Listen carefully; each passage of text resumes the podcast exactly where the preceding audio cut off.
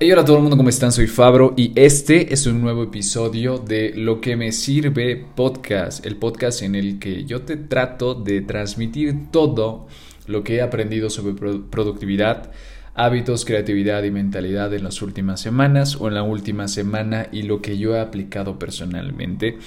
El día de hoy vamos a estar hablando acerca de hábitos y por qué este es un tema tan interesante y que te debería, te debería gustar y te debería crear eh, interés. Porque es el, es el tema que podría cambiar tu vida. Es el tema que puede darle la vuelta a todo lo que estás haciendo. Y quiero comentarte de, esto todas las, todas las ideas. Quiero darte siete ideas y tal vez una más por ahí. Un libro increíble que te puede cambiar toda la, perspectiva que tienes con respecto a los hábitos. Y nada más, vamos a ponernos cómodos, vamos a tomarnos un café o un té o un agua, lo que prefieras, y vamos a comenzar con este episodio. Lo primero que te quiero comentar, lo primero de lo que quiero hablar son las cuatro leyes del cambio de conducta de James Clear. Y este es el libro que te voy a recomendar el día de hoy. El día de hoy te voy a recomendar el libro de Hábitos Atómicos de James Clear. Este libro personalmente me lo he leído dos veces y lo he escuchado en audiolibro porque es un libro que tiene un montón de conceptos interesantes que pueden darle la vuelta a cómo construyes disciplina y cómo construyes hábitos en tu vida. Y estas cuatro leyes de conducta me sirvieron un montón para darme cuenta de cómo yo formaba mis propios hábitos y cómo ir sistematizando y organizando mis hábitos. Te las voy a transmitir de una vez. La primera ley del cambio de conducta es hazlo obvio. ¿Y a qué nos referimos con que hagamos lo obvio? A nuestro cerebro le cuesta un montón entender cuando no somos demasiado claros con algo que queremos llevar a cabo. Por ejemplo, decirnos queremos hacer ejercicio, que, queremos hacer ejercicio nada más como voy a empezar a hacer ejercicio, a nuestro cerebro no le sirve demasiado. Nuestro cerebro no organiza ni no organiza ni se da ni tiene claro en dónde vamos a empezar, cuándo vamos a empezar, a dónde vamos a ir o lo que vamos a hacer. No lo tiene claro. Y para nuestro cerebro decirlo así de general y así de nada más en la superficie es que queda en el aire. Al final no lo no lo vamos a hacer. ¿Cómo lo, lo hacemos obvio? Llevándolo a un donde y aún cuando escribiendo o diciendo yo prefiero esto escribirlo en algún lado y tenerlo a la vista. Yo haré, por ejemplo, yo haré cinco minutos de ejercicio en mi sala después o antes de comer o después de, yo qué sé, o después de meditar. Entonces le estás dando un lugar, le estás dando un lugar, le estás dando una hora y otra, otra, mm, otra técnica, otra herramienta que acabamos de vincular aquí es unir este hábito con otro hábito que ya hemos creado. Por ejemplo, lavarse los dientes es un hábito, merendar es un hábito, almorzar es un hábito, tenemos ya ciertos hábitos, llegar a la casa, cambiarte de ropa, ya esos son hábitos que tú ya has ido construyendo y que te han costado energía y que ahora los puedes utilizar para crear otros hábitos. ¿Y cómo vinculas este hábito con otro? Es que tú cuando pones el cuándo, vinculas el, hábito anterior. Dices, voy a hacer ejercicio después de lavarme los dientes en la noche. Y ahí ya lo tienes el cuándo. ¿Y dónde le pones? En mi estudio o en mi sala o frente, yo qué sé, donde quieras hacer el, el, hábito.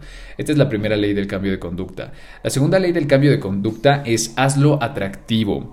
Y ¿A qué nos referimos con esto? A nuestro cerebro, nuestro cerebro todo el tiempo está buscando que le demos dopamina, que hagamos algo para darle dopamina. Y mm, usualmente recibimos esa dopamina cuando recibimos una recompensa, cuando le estamos dando placer.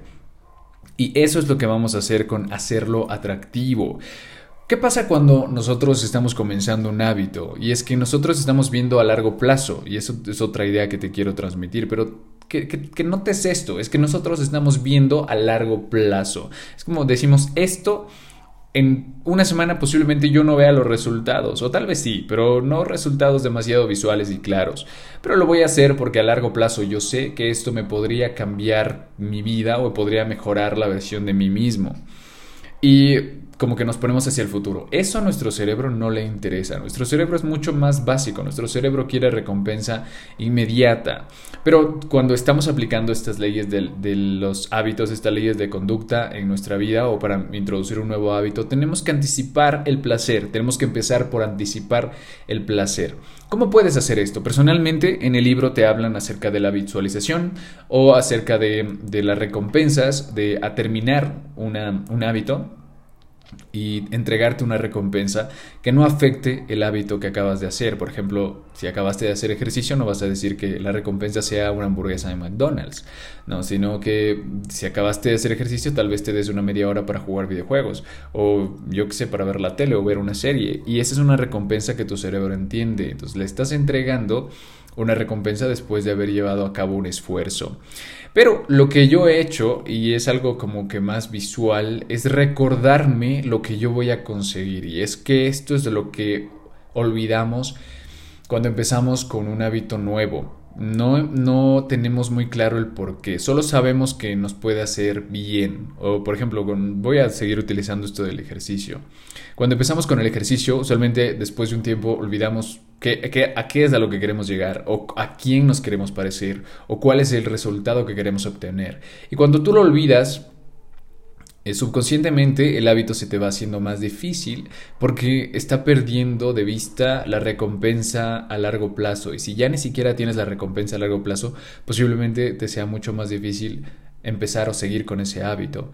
Entonces lo que puedes hacer, por ejemplo, si quieres conseguir el cuerpo de tus sueños, tener el referente del cuerpo de tus sueños pegado en tu habitación, o si estás trabajando en un proyecto, tener un referente cerca en donde lo veas todos los días y digas, a este punto es al que quiero llegar. Este tipo de cosas, rodearte de este tipo de referentes, referentes de referentes para todo y mm, visualizarlos todos los días, tenerlos visualmente en una pizarra, tenerlos en tu celular. Para mí el celular me sirve un montón para esto. No tienen idea cómo tengo yo de organizado lo, lo que quiero en mi vida ahí o, las cosas que me han servido. Entonces yo los tengo porque me sirven y cambian como que la, la, mentalidad, la química de mi cerebro. Mientras más al alcance lo vea o mientras más familiar sea para mí, al final es mucho más fácil de, conseguir o al final es mucho más fácil de trabajar para conseguirlo. Ya no digamos de conseguirlo. Y el tercer, la tercera ley del cambio de, de conducta es hazlo sencillo o hazlo fácil. Para mí esto tiene un ejemplo muy muy claro y es que antes yo iba al gimnasio, iba al gimnasio que estaba a unos 5 minutos en auto y a unos 20 minutos caminando o sí, unos 20 minutos caminando, corriendo, unos 15 minutos corriendo. Y esa, esa era la resistencia que yo tenía para ir al, gimnasio, porque yo tenía que levantarme más temprano, una media hora más temprano, ir a entrenar como una hora, una hora y media, y luego regresar, y, me, hacía más de dos horas a veces ir al, ir al gimnasio. Entonces, si yo no tenía el tiempo, si yo no me daba el tiempo, esa era la resistencia para que yo no vaya al gimnasio. Entonces, yo no hacía ejercicio por el hecho de que yo no me daba el tiempo para ir a, hacer ejercicio, porque había escogido un gimnasio muy lejos, porque tal y cual, y, y esa era la resistencia. Ahora, ¿qué es lo que pasó? Me puse mi, gimnasio en mi propia casa. Hice un espacio en mi, en mi estudio en donde yo tengo mis pesas, tengo una manta para hacer ejercicio, tengo un saco de box y poco, poco a poco fui haciéndolo fácil, poco a poco fui haciéndolo sencillo. Y esto te permite mantener el momentum. Y el momentum es, un, es una es un concepto muy interesante que es mantener la villada, como se dice aquí en Ecuador, la villada, te agarras y te vas, y si tienes villada puedes llegar más lejos. Entonces, mantener el momentum con una acción mínima necesaria. Por ejemplo, si no tienes hoy mucho tiempo para hacer ejercicio, pero tienes el gimnasio ahí en tu casa, por lo menos vas a hacer 10 minutos de ejercicio, pero no vas a perder el hábito de en esa hora, en ese lugar y en ese momento vas a hacer el ejercicio. Porque si lo pierdes estás perdiendo el momentum y mientras más difícil o más, más resistencia le pongas, va a ser más difícil que lo hagas, que lleves a cabo el hábito. La cuarta ley de conducta es hazlo satisfactorio. Y aquí podemos hablar de un libro que se llama Estado de Flujo o El Flujo de Mihai Csikszentmihalyi, que es un canadiense, no es un chino por lo que su nombre indicaría, pero en este libro te habla del estado de flujo y cómo el estado de flujo es ese estado en el cerebro en el cual nosotros estamos prácticamente volando al hacer una acción. No sé si te has sentido en este, en este estado físico y mental en el que no, no recuerdas lo que estás haciendo, lo estás haciendo con tanta intensidad, lo estás haciendo con tanta entrega que no, no lo recuerdas. Al, terminas de hacerlo y al final no sabes cómo lo hiciste, pero lo hiciste increíble y lo terminaste tremendo. Este es el estado de flujo y este estado de flujo se alcanza cuando tú te pones en una, en una circunstancia en la que no es ni tan fácil ni tan difícil. En ese punto, en ese punto medio en el que tienes que esforzarte un poquito más porque no es fácil, pero tampoco es demasiado difícil como para estresarte. En ese punto estás en el estado de flujo y es como un videojuego que vas eh, como subiendo de nivel y mientras más subes de nivel más capacidad o más habilidad vas, vas adquiriendo. Entonces es en ese punto y en ese punto es satisfactorio. Por eso lo relaciono, porque en ese punto nosotros queremos llegar a hacerlo satisfactorio. Estas son las cuatro leyes de conducta que te pueden servir para crear un hábito. A mí me han servido un montón. Más que nada, interpretarlas por mí mismo, probarlas y hacerlas parte de mi vida y hacerlas parte de los hábitos que yo estoy tratando de crear. Te las voy a resumir otra vez. Las cuatro leyes de conducta son el primero, hazlo obvio, tenlo claro cuándo y dónde. El segundo, hazlo atractivo, busca darle dopamina, busca darle placer a tu cerebro a través de la recompensa. El tercero, hazlo sencillo, hazlo fácil, elimina la resistencia. El cuarto, hazlo satisfactorio e intenta entrar en este estado de flujo. Estas cual, tu cuatro leyes del cambio de conducta te pueden ayudar a crear un hábito, pero quiero pasarte tres ideas más o cuatro ideas más que te pueden servir. Primero, cuando vamos a crear un hábito, tenemos que replantearnos la idea de crear una nueva identidad o plantearnos la idea de crear una nueva identidad para nosotros, porque nuestro cerebro es coherente con esta nueva identidad, con la, identidad que tenemos en este momento.